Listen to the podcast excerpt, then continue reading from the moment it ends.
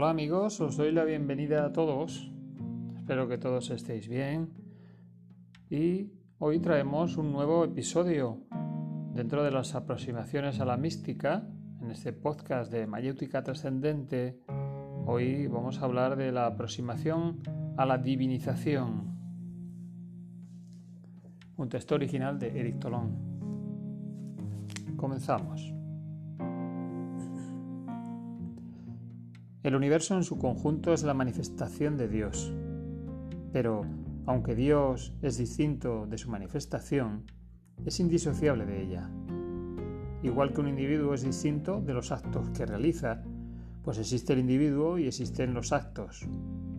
Los actos no pueden estar disociados del individuo, pues es el individuo quien realiza los actos y sin individuo no habría actos. De igual forma, Dios en su trascendencia es distinto del cosmos, pero el cosmos, que es su manifestación, no puede estar separado de él. La distinción se refiere a los dos aspectos de Dios, el aspecto trascendente y el aspecto manifestado. Estos dos aspectos son aspectos del Dios único, de la misma forma que el hombre que duerme y el hombre que actúa son el mismo hombre, Shiva y Shakti, Dios y la energía cósmica, parecen separados si se consideran las cosas desde el punto de vista de la ignorancia humana, pero en realidad son uno. Esta verdad es simbólicamente expresada cuando Shiva es representado de manera andrógina, pues Shiva y Shakti son eternamente coexistentes. Dios y su creación parecen separados, pero en realidad la creación es la manifestación de Dios, pues es imposible disociar lo manifestado de quien se manifiesta. Es por eso por lo que, en última instancia, el samsara, el mundo de la transmigración, y el nirvana, la pura trascendencia, son uno. Comprender esto es comprender que todos los fenómenos del universo son divinos en su esencia y en su manifestación. Comprender esto está muy bien, pero lo que importa es vivirlo. Como muchas otras cosas, la adoración de los ídolos es susceptible de una buena o mala comprensión. Sobre esto, el judaísmo, el islam y los iconoclastas tienen razón en la medida en que combaten y rechazan una deformación, pero se equivocan cuando su enfoque los aleja de la comprensión de una verdad. Se puede adorar una piedra, un árbol, un animal, una forma humana o cualquier otra cosa, pues todo es divino, ya que todo es la manifestación de Dios. Adorar este o aquel ídolo con exclusividad puede, pues, constituir un camino hacia una percepción en la cual el universo entero se ve como siendo Dios mismo. No es cuestión el aconsejar el culto a los ídolos, sino el de elevarlo hasta la comprensión de la verdad exotéricamente designada por este culto. Vivir el panteísmo es tomar poco a poco la costumbre de establecer relaciones sagradas con todo, Saber que todo es Dios manifestado es modificar radicalmente nuestra actitud con relación al mundo. Los buenos consejos de la moral son a menudo ineficaces siempre y cuando el individuo se imagine que en el mundo existen cosas despreciables o insignificantes. Pero cuando el corazón y la intuición ven todo como una manifestación de Dios, el comportamiento de manera muy natural y sin esfuerzo, se modifica radicalmente. Trabajad, pues, en divinizar vuestra percepción del mundo. El mundo no es más que apariencia y se nos muestra tal y como lo concebimos. Quien concibe el universo como una obra del demonio acaba por verlo así y se encuentra sumergido en la más perniciosa de las ilusiones. Sin embargo, quien lo percibe tal cual es, es decir, como la manifestación del ser único, acaba por acceder a la percepción del panteísmo. Trabajad cotidianamente para ver a Dios en todo. Las montañas, los astros, las plantas y los animales son Dios. Para empezar, realizad esta toma de conciencia con una atención particular al hombre. Comprender que la forma del hombre es, en ella misma, divina. Contemplad las representaciones mitológicas de diferentes religiones, antiguas y contemporáneas, y daros cuenta de que cada una de sus formas humanas o fantásticas es una representación de Dios. Dios puede manifestarse bajo el aspecto de cualquier dios o diosa. Dios es así, pero también es así, o incluso como aquello, pues Él es todo. A cada instante, en su libertad suprema, Él sueña innumerables formas y aspectos. Dios se manifiesta en los panteones y también en la humanidad. Dios juega a ser sabio e ignorante, bueno y malo, donador y tomador de vida este es el último mensaje de la mitología. Habiendo comprendido esto, haced de vuestra mujer un ídolo y rendidle culto. Haced de vuestro marido un ídolo y rendidle culto. Haced de vuestros padres ídolos y rendidles culto. Haced de vuestros amigos ídolos y rendidles culto. Haced de todo hombre un Dios encarnado y veneradlo. Un ídolo, dicen los musulmanes, se interpone entre Dios y vosotros. Si esto es así, debéis, como los musulmanes, rechazar los ídolos. Pero si el ídolo se concibe como manifestación de Dios, entonces todo ídolo está bendecido, constituye un camino hacia Dios. Haced de vuestro cónyuge, de vuestra familia, de la humanidad y de la naturaleza entera un camino hacia Dios. Este es el fin que os proponemos. Quien asocia algo a Dios, dicen los musulmanes, es un idólatra. Es cierto, cuando nos referimos a la realidad trascendente, es necesario no asociar nada a Dios. Con relación a la trascendencia divina, toda representación es una traición.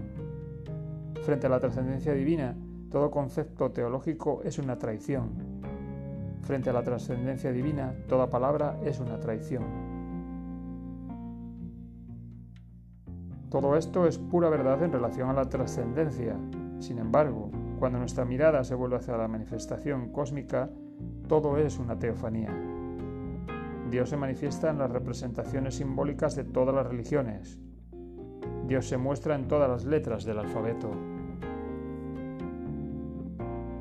Comprended bien estos dos puntos de vista y habréis resuelto un gran desacuerdo entre las diferentes religiones. Toda representación y, en principio, toda representación antropomórfica de la trascendencia es impía. Sin embargo, todos los símbolos religiosos y todas las formas del cosmos son sagradas, ya que son la expresión de la manifestación divina. Por lo tanto, debéis divinizar vuestras relaciones cotidianas. La mujer y el marido no son simples seres humanos. Solo los profanos, sumergidos en la ignorancia, creen eso. El esposo y la esposa son Dios. Sea que vuestro cónyuge siga o no una vía espiritual, sea que esta transformación de vuestra percepción permanezca oculta en el secreto de vuestro corazón, o bien sea conocida y compartida mutuamente, debéis habituaros a considerar a vuestro cónyuge como una manifestación divina. Que la mujer vea a Dios en su marido y que el marido vea a Dios en su mujer. Es realmente Dios quien se manifiesta a vosotros bajo la forma del cónyuge. Comprended eso. Permaneced conscientes de eso en todas vuestras relaciones cotidianas. Amad y adorad a Dios bajo la forma del cónyuge. Haced esto y vuestra vida conyugal será sagrada. Es por medio de la transformación de vuestra percepción que la presencia de lo sagrado y de lo divino se vuelve efectiva. Los padres son Dios, tomad conciencia de eso. No adoptéis una concepción, sed conscientes de la divinidad de vuestros padres, y lo demás, respeto, amor, servicio, vendrá por sí mismo. Los niños son Dios. En cada niño, Dios crece y se manifiesta. Volveros conscientes de eso en el seno de las relaciones cotidianas que mantengáis con ellos. Educad vuestra mirada, aprended a ver su divinidad. ¿Podéis entonces ser injustos, egoístas, tiránicos frente a Dios? ¿Os haríais serlo? Amar a tu hijo viendo en él un ser humano es mantener un amor impío. Es a Dios, bajo la forma del niño, a quien tenéis en vuestros brazos, a quien educáis y veis crecer. Comprended esto, vividlo día a día.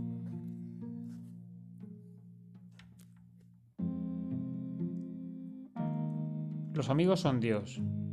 Es Dios bajo la forma del compañero quien se revela ante vosotros. Amadlos, servidlos. En verdad, sabed que cuando el amigo está bajo vuestro techo, es Dios quien os visita. Recibirlo es realizar un acto sagrado. Todos los desconocidos que os crucéis por la calle son Dios. Tened conciencia de su divinidad. En toda chica o mujer joven, ved a Dios bajo su aspecto de gloriosa y juvenil diosa. En toda mujer madura, ver a Dios bajo su aspecto de madre eterna y compasiva. En todo hombre joven, ved a Dios bajo su aspecto de héroe solar. En todo hombre maduro, ved a Dios bajo su aspecto de Padre Celeste, arquitecto cósmico. En todo anciano, ved a Dios bajo su aspecto de sabiduría encarnada. En la multitud, en los transportes públicos, en cualquier ocasión en que estéis frente a desconocidos, ved a Dios en ellos, iluminad vuestra mirada. La percepción de Dios en el hombre purifica la mirada del iniciado. La belleza de cualquier mujer que no sea vuestra esposa ya no constituirá una tentación que os haga volver vuestra mirada. Disfrutaréis y os extasiaréis delante de su forma divina. Ningún deseo sexual os rozará, pues, para vosotros, ella será la radiante diosa inaccesible. Tocarla sería profanarla. La amaréis y la admiraréis platónicamente, llenando vuestra mirada de su luz. Toda belleza será para vosotros una ocasión de éxtasis religioso. Contra más bella sea la joven, interior y exteriormente, más intensa será la manifestación de Dios en ella. Contra más bello, interior o físicamente, sea el hombre, más claramente se revela Dios ante vosotros. La belleza del hombre que no es vuestro marido ya no constituirá una peligrosa tentación. En él veréis al Señor mismo, este Señor único y eterno que os ha consagrado uno de sus aspectos de vuestro esposo, y es por eso que vuestra sensibilidad sabe muy bien que toda relación sensual extraconyugal es profanadora. En el cónyuge, el Señor se entrega y se da a vosotros en la estrecha intimidad de una de sus manifestaciones físicas. Buscar en otras personas la misma intimidad es traicionar la gracia que se os ha concedido. Es destruir a un nivel sutil un lazo de naturaleza religiosa. Una sola infidelidad altera la transparencia del vínculo religioso. Contra más infidelidad haya, más opaco se vuelve el lazo. Este es, igual para el hombre como para la mujer, el sentido profundo del matrimonio. Consideramos como casada a toda pareja que vive junta, haya o no documentos oficiales o ceremonia religiosa. Las leyes son útiles a nivel de la organización social, pero la realización espiritual, que es el punto de vista a través del cual nos expresamos, no depende, afortunadamente, de ningún documento ni de ningún rito. Desde este punto de vista, toda unión duradera entre el hombre y la mujer constituye un matrimonio y todo matrimonio debe de ser vivido como un sacramento. La sacralización de todas vuestras relaciones humanas no debe conducir a la pasividad frente al mal. Este es un punto importante que es preciso comprender claramente. Pues si es cierto que todo hombre es Dios manifestado, es también cierto que, por medio de los hombres, Dios puede agredirnos o tentarnos. Eso forma parte de su pedagogía existencial. Las tentaciones, las pruebas, las dificultades, las agresiones que pone en nuestro camino son necesarias para nuestro crecimiento interior. Es decir, a su propia expansión en nosotros, que somos una faceta de Él mismo.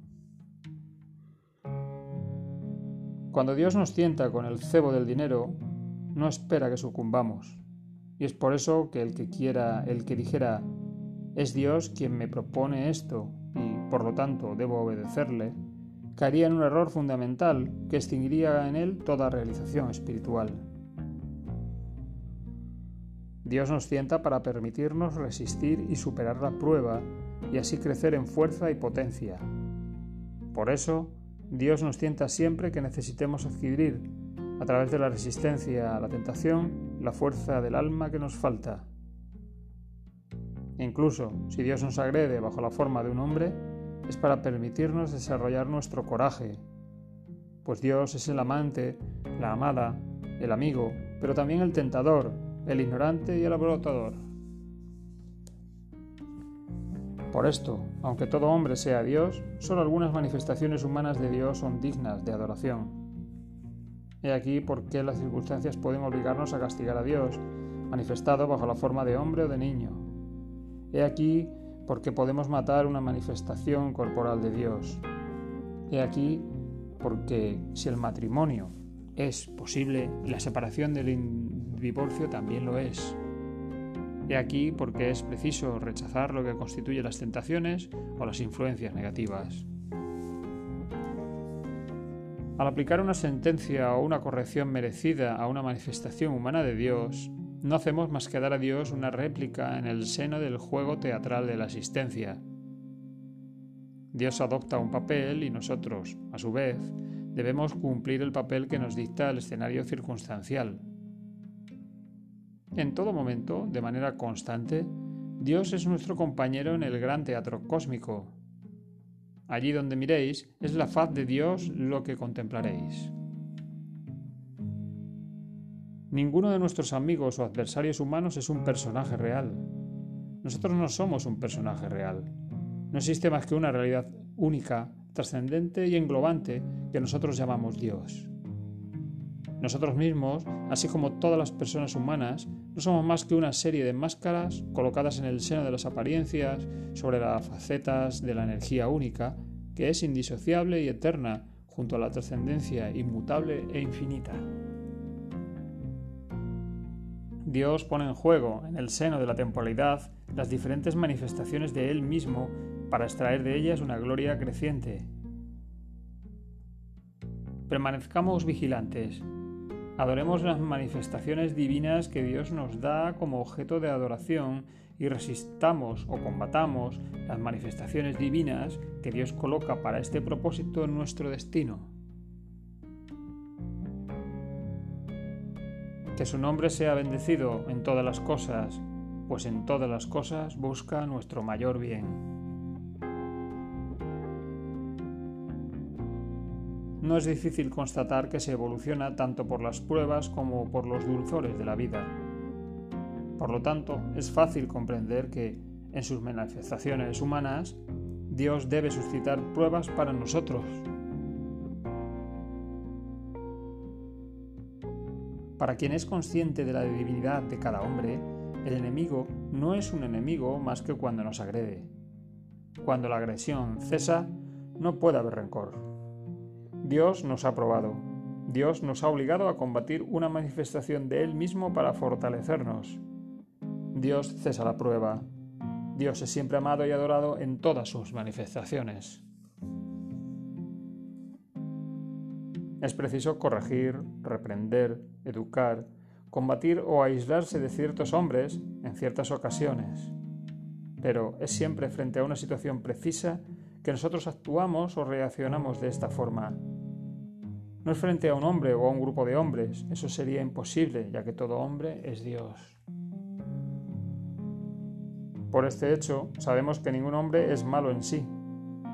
En algunos hombres, Dios asume un papel negativo y necesario, pero el hombre en sí es siempre una manifestación de Dios. Dios asume un papel negativo para dispersar, en su pedagogía existencial, las pruebas y sufrimientos necesarios para la evolución de las almas que son manifestaciones individuales de Él mismo. Ver a Dios en todos los hombres no es ver a todos los hombres como buenos. El mal es el velo con el cual Dios esconde su divinidad. Así, en todo hombre que miramos, lo que es negativo no es más que el velo con el que él se recubre. ¿Qué es la evolución del cosmos sino la revelación progresiva de Dios? Al manifestarse, Dios se envuelve con una serie de velos sucesivos, esto es la involución, en el seno de la cual se muestra lo múltiple. Por medio de la evolución, Dios, vuelto múltiple, revela progresivamente la deslumbrante luz de su desnudez. Y ahora, he aquí la revelación de un secreto sublime. Contra más veáis a Dios en los hombres, más ayudaréis al hombre a revelar a Dios en él. Cada vez que miréis a un hombre y veáis a Dios en él, ayudaréis al hombre a divinizarse. Una influencia muy sutil pasa de vuestro espíritu al suyo y contribuye a revelar en él la divinidad adormecida. Los hombres son Dios, pero lo ignoran. Tan pronto como lo saben y este conocimiento los impregna de una manera total, se vuelven perfectos. Por esto es por lo que solo con su mirada el sabio contribuye a la evolución de los seres y de las cosas. Volveros ese sabio y para llegar a serlo de una manera integral, plantearos una última pregunta. Si todos los seres y la totalidad del cosmos son la manifestación de Dios, ¿podéis vosotros mismos ser alguna otra cosa que no sea la encarnación de Dios? Es totalmente evidente que no se puede estar separado de Dios. En consecuencia, al mirar vuestro cuerpo o bien asistir al resurgir de vuestros pensamientos y sentimientos, veis en ellos una manifestación divina. Mantener esta toma de conciencia destruye todas las imperfecciones las cuales se disuelven como las tinieblas a la llegada del alba. No os quedéis al nivel de las palabras y de la comprensión intelectual. Realizad, por medio de una toma de conciencia muy simple, la omnipresencia de Dios. Volveros un profeta, volveros un sabio, volveros un Buda, volveros un ser perfecto. Revelad lo que ya sois potencialmente en vuestra profundidad suprema. Contra más intensa, profunda y constante es vuestra toma de conciencia que impregna cada uno de vuestros días de no ser distinto de Dios, más efectivamente os uniréis a Dios. Retirad el velo de la separación y la luz de la unión brillará. Bien amigos, y hasta aquí este interesante episodio del podcast de aproximaciones a la mística, titulado La aproximación a la divinidad, a la divinización. Espero que os haya gustado, que sea de vuestro agrado y que también podáis hacer esa toma de conciencia para el seno de vuestra vida y de vuestro caminar lo hagáis integral. Gracias y nos volvemos a escuchar en un nuevo episodio de este podcast de Mayéutica Trascendente. Hasta la próxima.